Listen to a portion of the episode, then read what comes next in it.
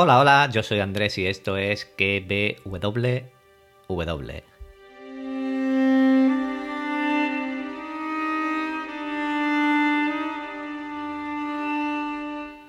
Continuamos con estos mini podcasts de los personajes que van muriendo en la casa del dragón y hoy le toca el turno a Ser Baemon Velaryon.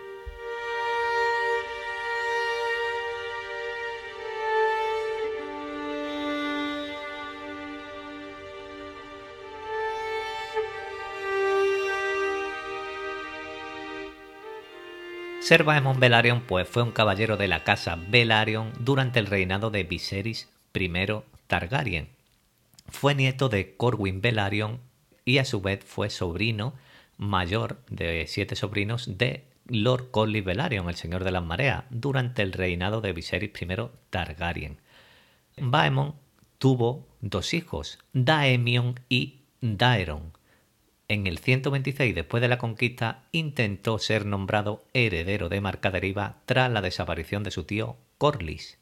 Ser Baemon afirmó que los hijos de Ser Laenor Velaryon y la princesa Rhaenyra Targaryen eran bastardos. La respuesta a semejante acusación la dio la propia princesa Rhaenyra. Ordenó a su segundo esposo, el príncipe Daemon Targaryen, que lo detuviera y le cortara la cabeza a Baemon. Tras su muerte, Rhaenyra entregó el cadáver a su dragón Cyrax para que lo devorase y se diera un banquete. Tras los sucesos, los primos de Baemon llevaron a su esposa e hijos a desembarco del rey para pedir justicia por la muerte.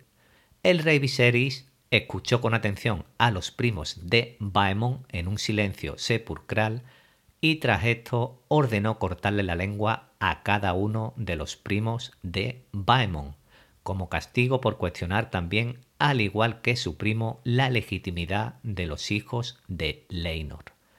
Por este evento pasaron a conocerse como los cinco silenciosos. Daeron y Daemion, los hijos de Baemon, no sufrieron ningún castigo alguno.